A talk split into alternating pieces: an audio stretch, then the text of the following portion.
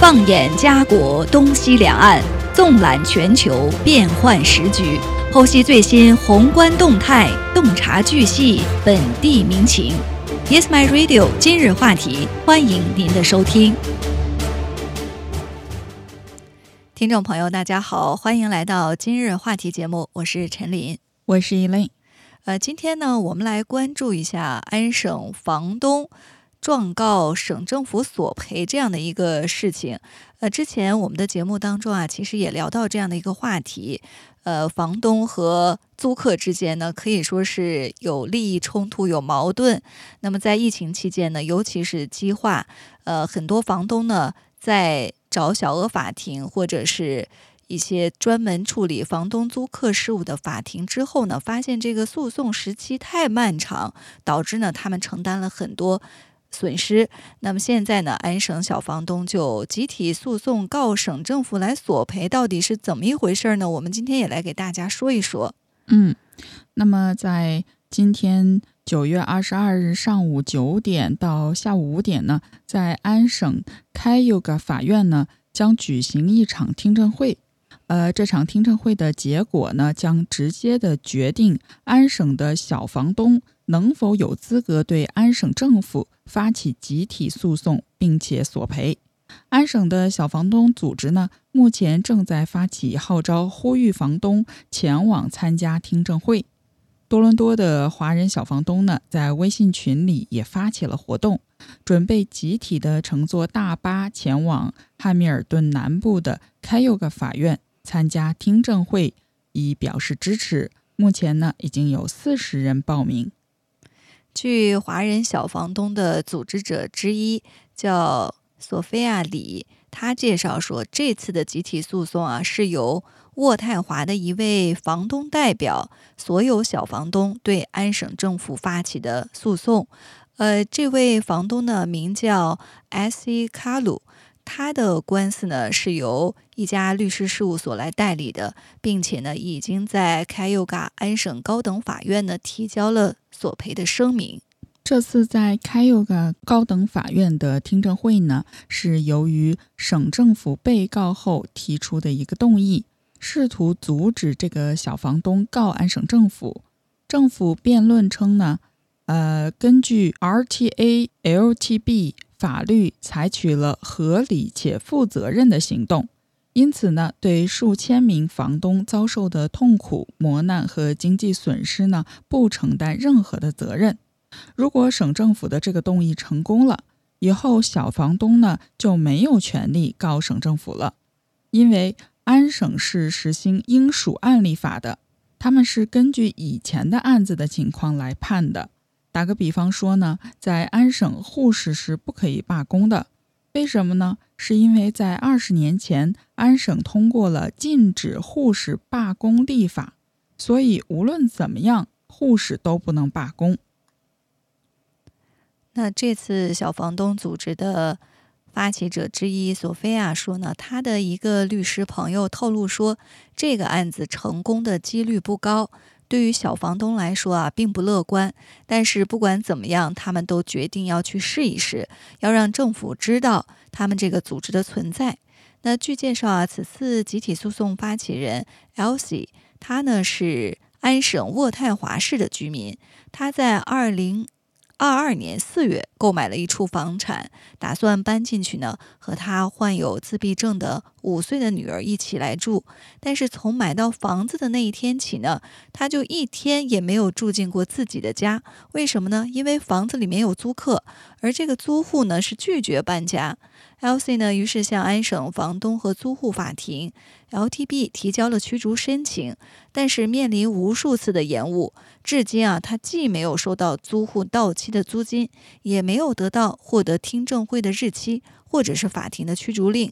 他申请加急处理这个案件的申请呢，也被房东和租户法法庭进行了驳回。在那之后呢，他每月仍然需要为他目前租住的房子水电费以及他的新房抵押贷款管理费和地税支付超过五千元的费用。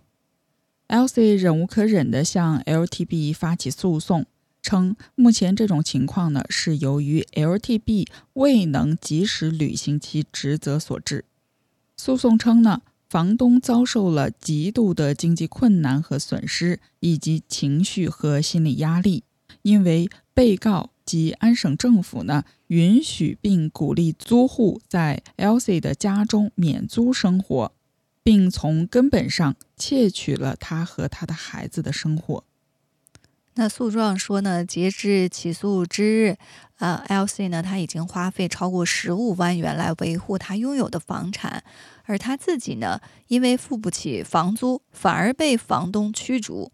他说：“我很沮丧，很愤怒，很生气，很伤心，因为租客不搬家，那他作为房子的主人，反而要和女儿呢流落街头了。”为了声援 Elsie 的案子，帮。安省的小房东组织 SOLO 发出和平示威的倡议，将组团参加九月二十二日在安省开 Yoga 法院将举行的听证会，鼓励所有人参加并给予支持，并说法庭可以容纳六十人。如果超过这个数字，那么剩下的人呢将在法院外表示静默支持。请加入我们，以表达您的支持。SOLO 表示呢，这次活动不是抗议，因此呢，请不要携带任何的标牌。呃，SOLO 呢将法庭外展示一面拯救小房东的横幅。那发起者之一啊，索菲亚，他表示说。呃，小房东组织发起声援渥太华的这位小房东状告安省政府案件的庭审之后呢，他们华裔的小房东群呢立即提出，呃，大家平摊费用雇车一起去法院支持。那租用的这个巴士呢，九月二十二号从多伦多出发，并且呢在密西沙加市的高速附近呢接人。呃，目前呢，已经有几十名华裔的房东呢都报名参加，而那些因为不能亲自到场旁听庭审，但愿意为此次活动摊车费出这个摊车费的房东呢，也已经超过了四十人。呃，不知道我们的听友当中啊，有没有人是小房东？呃，感兴趣来参加此次活动，你也可以找到这个安省房东组织，呃，可以去了解一下这个案件的庭审。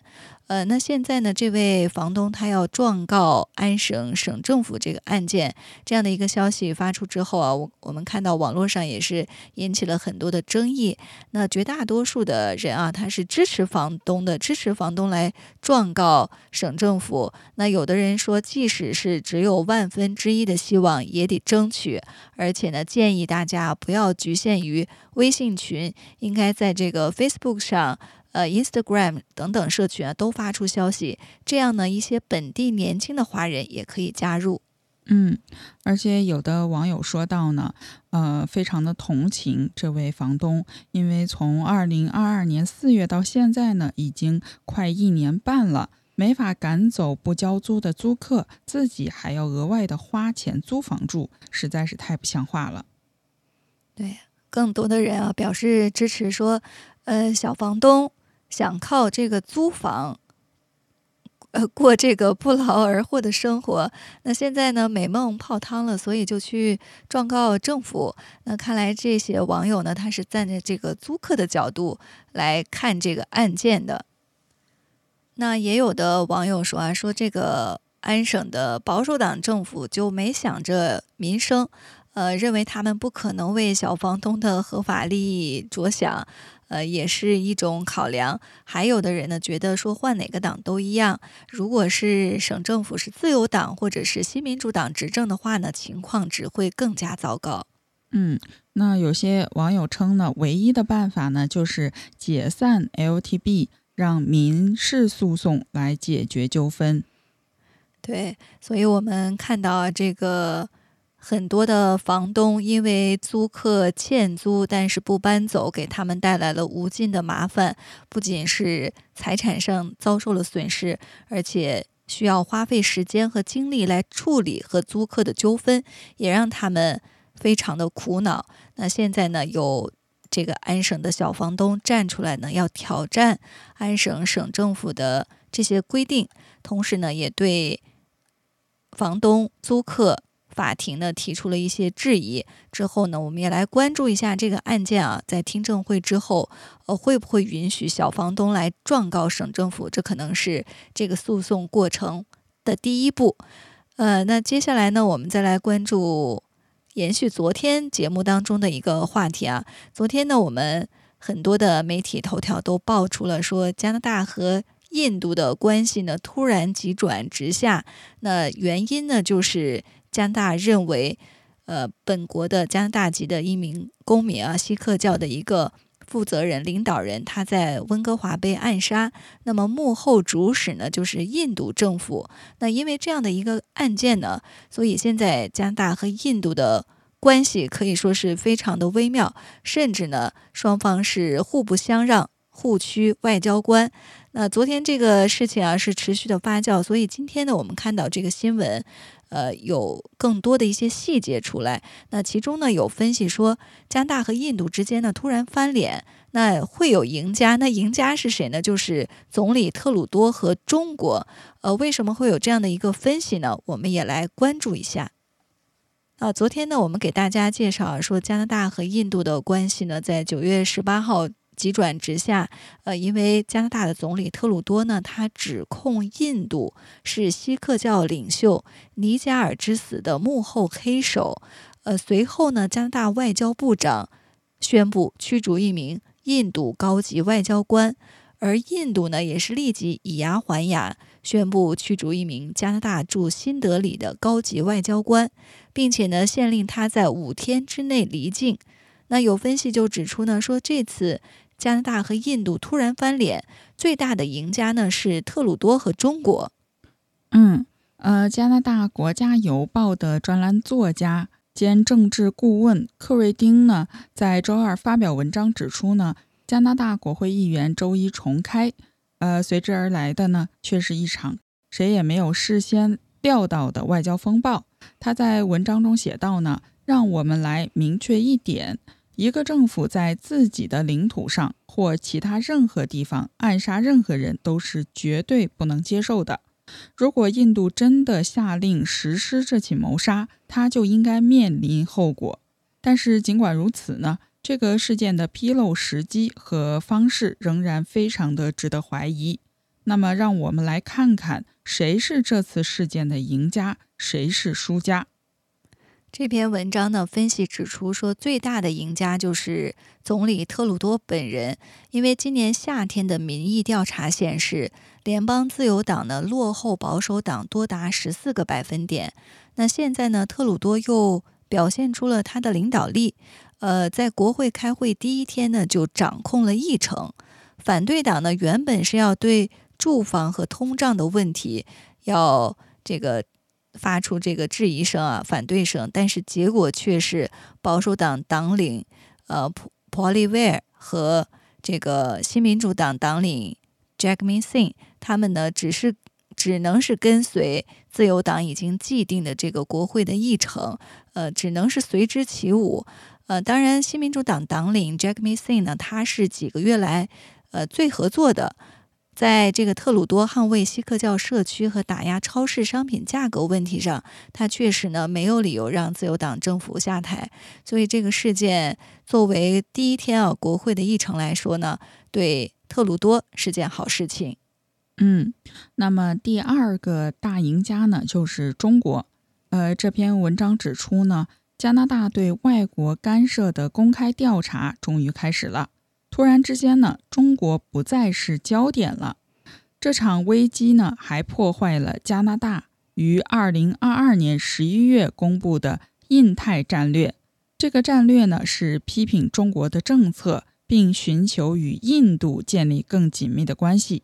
现在呢，印度对抗中国在印太地区影响力的计划呢，也随之破灭了。更重要的是呢。这场危机在世界各地都掀起了冲击波。就在二十国集团峰会成功举办之后呢，印度作为一个稳定可靠的民主伙伴的声誉受到了打击。这对印度的主要地缘政治对手中国绝对是有利的。这篇文章还表示啊，呃，除了总理特鲁多和中国之外呢，这个事件还有第三个赢家，那就是卡利斯坦分裂分子。与此同时呢，这场危机也进一步加深了加在加拿大的印度侨民当中，印度教徒和锡克教徒之间的隔阂，削弱了他们作为一个社区的整体力量，加深了政治分歧。那这篇文章呢，最后指出说。呃，是的，加拿大需要知道呢，暗杀事件发生了什么。那不管是谁策划的，都必须付出代价。杜鲁多周二在那个会议开始之前呢，当被问及为什么现在才公布对印度的这些指控时，表示呢，这是基于整个夏季建立的情况分析。杜鲁多说，现在非常重要的一点是，印度政府必须认真地对待这个问题。这是极其严重的，对国际法有深远的影响。不过呢，他又表示，我们不寻求挑衅或升级，只是根据我们所了解的事实进行陈述。我们希望与印度政府合作。他补充说道：“加拿大将保持冷静。”那么，在这个事件持续发酵之际啊，很多的网民或者说在国会当中的一些反对党，他们也提出质疑，说国会呃自由党到底自由党政府他们到底是基于什么样的情报，会做出驱逐印度外交官跟印度关系破裂的这样的一个决策呢？那今天呢，我们陆续看到有很多的细节。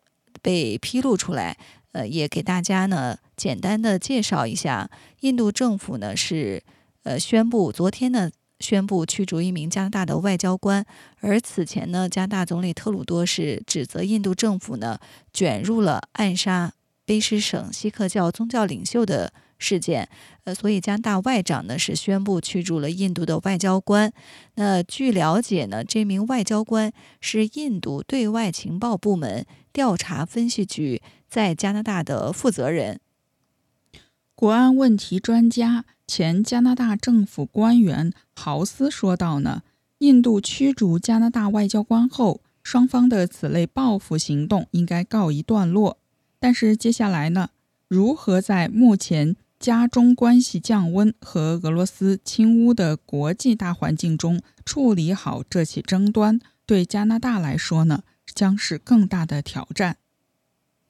卑诗省素里市的锡克教，呃，宗教领袖尼加尔呢，是在今年的六月十八号被人开枪打死。加拿大警方的调查呢，其实仍在进行当中。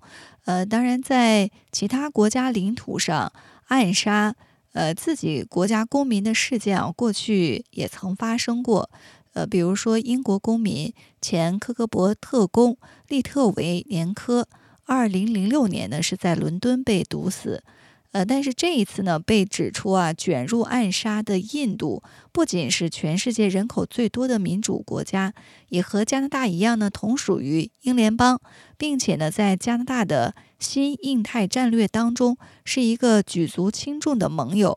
所以，专家豪斯表示说，特鲁多，呃，昨天呢关于此事的发言，让他们也感到大吃一惊。尽管按照惯例呢。凡是未经法院裁决的说法都被称为指控，但是豪斯表示呢，加拿大安全部门应该是掌握了极其可靠的来自多个渠道的证据，才可能让一国总理决定在众议院如此明确地指出对另一个政府的指控，并称之为可信的指控。加拿大政府呢，曾限制安全情报部门的行动。资深的调查记者库珀于星期二引用一份加拿大国家安全与情报议员委员会的秘密报告，报道说呢，加拿大安全情报局2017年曾计划对两名印度外交官监控渗透大温锡克族社区的活动，采取限制措施，但是呢，遇到来自其他政府部门的阻力。那根据这份二零一九年六月的报告，加拿大安全情报局呢，从二零一六年前后开始注意到针对加拿大印裔移民和政府机构的印度干预活动在增加，特别是一名印度驻渥太华外交官贾恩和印度驻温哥华总领事辛格的活动。呃，比如说在温哥华呢，通过眼线和代理人监控渗透锡克族的移民社区。并在选举时呢，为那些被视为亲印度的候选人助力。那二零一六年九月，加拿大情报安全局呢，计划对加拿大的印度情报网络和活动采取减轻威胁措施，并在采取行动前呢，按规定与其他部门进行沟通。那么，时间来到二零一七年的五月，情报局呢，时任局长曾为此与总理的国家安全顾问。外交部副部长和公共安全部的官员开会。那根据报告，会后呢，呃，枢密院鉴于此事的政治敏感性，建议，呃，情报局呢缩小行动规模。安全情报人员呢，因此没有对辛格采取任何行动，他的各种活动呢，也是得以照常进行。B.C. 省锡克族活动人士考尔星期一表示呢。特鲁多在众议院的发言给他带来了一点宽慰，但他同时也感到愤怒，因为长达四十余年的印度政府在锡克社区的活动，竟然要等到一位社区领袖被杀害才得到一点重视。B.C. 省锡克夜师所委员会发言人莫宁德·辛格说道：“呢，锡克族社区对特鲁多的发言感受复杂，一方面呢。”这是迈向正义的第一步。另一方面，在凶手被绳之以法之前呢，人们还是会对是否发生真正的改变抱怀疑的态度。那遇难的锡克教的负责人啊。宗教领袖尼加尔的长子巴拉吉则说，他的家人和朋友呢，一直怀疑印度政府策划了对他们父亲的暗杀。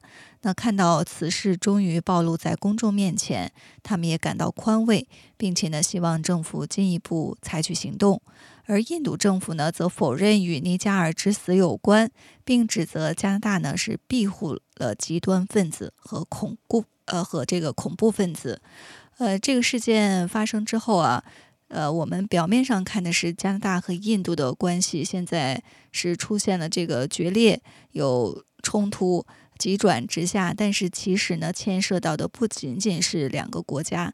呃，我们看到特鲁多呢，也是要求这个美国等盟友，呃，和他一起来指责印度，但是结果啊，却遭到了拒绝。那据《图伦托斯报》爆料呢，说，呃，早些时候，加拿大总理特鲁多呢指控印度政府涉嫌杀害卑诗省锡克教领袖的几周之前啊，渥太华曾经要求他们最亲近的盟友，包括美国，公开谴责这起谋杀事件。然而呢，这些提议都遭到了拒绝，凸显了拜登政府及其盟友在努力争取以。与印度这个被视为对抗中国至关重要的亚洲大国时所面临的外交平衡问题，在九月新德里举行的二十国集团峰会前的数周里呢，据称加拿大公民尼贾德于六月十八日遭到暗杀。这一事件呢，被五眼情报分享国家的几位高级官员私下提出，但是由于外交的敏感性，西方官员表示呢。在被西方领导人视为印度总理的莫迪的重要首次亮相时呢，这一事件没有在会议前公开提及。加拿大总理特鲁多啊，在本周一的这个议会前宣布了可信指控的声明。呃，这也导致印度和加拿大关系呢出现了严重的裂痕。呃，之后我们刚才都给大家介绍了一名印度外交官呢被驱逐出加拿大。呃，加拿大官员呢透露，这名外交官呢是印度外部情报机构的驻外站长。那印度方面呢也是以驱逐一名加拿大外交官作为回应。据《印度斯坦时报》报道，这位外交官呢被认定为加拿大驻印度的首席间谍。那总理特鲁多呢对媒体表示说，印度政府需要极其严肃地对待这个问题。他说：“我们正在这么做，我们不打算挑衅或者升级，我们只是简单的陈述我们了解的事实。”印度政府在周二发表声明，称杜鲁多的指控是荒谬且别有用心的。印度外交部随后表示呢。这些指控试图将焦点从卡利斯坦恐怖分子和极端分子转移。这些人在加拿大得到了庇护，继续威胁印度的主权和领导完整。加拿大政府在这个问题上的不作为，一直是长期存在的问题。这一争议呢，发生在一个尴尬的时刻：西方国家以白宫为首。正试图争取印度作为地缘政治和贸易伙伴，他们已经克制自己不批评莫迪在印度的权威倾向。威尔逊中心的南亚分析师库格尔曼表示说：“这场争端呢，对包括拜登政府在内的西方政府构成了一个两难局面。”呃，也就是说呢，拜登政府已经明确提出了一种基于价值观的外交政策，就是强调权力和民主。那这位分析师说，美国呢需要在外交上走一条政治策略的窄路，因为加拿大呢是盟友和邻国，而印度呢是一个关键的战略伙伴，所以美国呢将面临压力，要求其支持加拿大。但与此同时呢，美国也非常重视和印度的关系。呃，在九月九号和十号举行的二十国集团峰会呢，我们看到也是充满了波折。呃，有媒体认为呢，说加拿大总理特鲁多明显被边缘化，并被拒绝与莫迪呢进行正式的双边会谈。那印度总理办公室呢，在九月十号也宣布说，两位领导人呢在峰会的间隙讨论了卡利斯坦的问题，并表示莫迪呢已经传达了印度对加拿大极端分子持续反应活动的严重关切。在议会宣布后呢，加拿大外交部长 Jolie 告诉记者，杜多已经向拜登总统和英国首相里希·苏瑞克。提出了这些指控，并表示呢，这将是本周在纽约举行的联合国大会的讨论话题。白宫国家安全委员会女发言人沃森的声明称呢，华盛顿对这些指控表示深切关切，并表示加拿大的调查必须继续进行，肇事者必须被绳之以法。另外呢，其他国家，澳大利亚的外长也表示说，他们国家呢已经在正式向印度提出了这个问题，呃，并表示了他的这个深切关切。呃，可以说啊，加拿大和印度的这番关系的变化呢，牵涉到了其他的一些西方国家，所以目前的这个关系的处理还是比较微妙的。那我们外界所看到的啊，这个事件带来的影响。呃，很多人其实在这两天呢，也有过发出了呃这样的这个呃评论啊，说印度和加拿大关系搞得这么糟糕之后，那印度的移民前来加拿大是不是会受受到限制呢？呃，印度留学生来留学加拿大是不是也会受到影响呢？现在这些影响啊还未可知，但是我们已经看到有一个明确的这个信息传递出来，就是印度呢目前对。本国的公民赴加拿大呢旅行发出了警告，呃，印度在今天呢就警告其公民不要前往加拿大的部分地区。加拿大总理杜鲁多已经要求印度严正看待针对这起谋杀案调查的爆炸性消息。这起事件引发两国发生以牙还牙的外交驱逐行动，印度呢也强烈否认指控。并表示，印度与锡克教领袖尼贾尔六月遭谋杀有关的说法非常的荒谬。印度外交部没有明确提起这项争端，但表示由于仇恨犯罪和暴力犯罪因政府因政治原因被纵容，印度当局担心其公民在加拿大的人身安全。所以，印度外交部呢就发表声明说，印度外交官和印度社区当中对反印议题持相反意见的部分人士的安全尤其受到威胁，因此呢，建议印度国民避免前往加拿大曾发生此类事件的地区和潜在场所。呃，但是这个公告当中啊，并没有明确的指出印度公民应该避免前往的城市和地点。呃，其实根据这个移民局的一个数据啊，我们看到在这几年呢，印度已经超越中国，成为加拿大移民的一个最大来源国。那这个事件发生之后，会不会对这样的一个趋势有所影响呢？我们也拭目以待。那今天的今日话题呢，到这里就结束了。非常感谢大家的收听，下期节目再见。再见。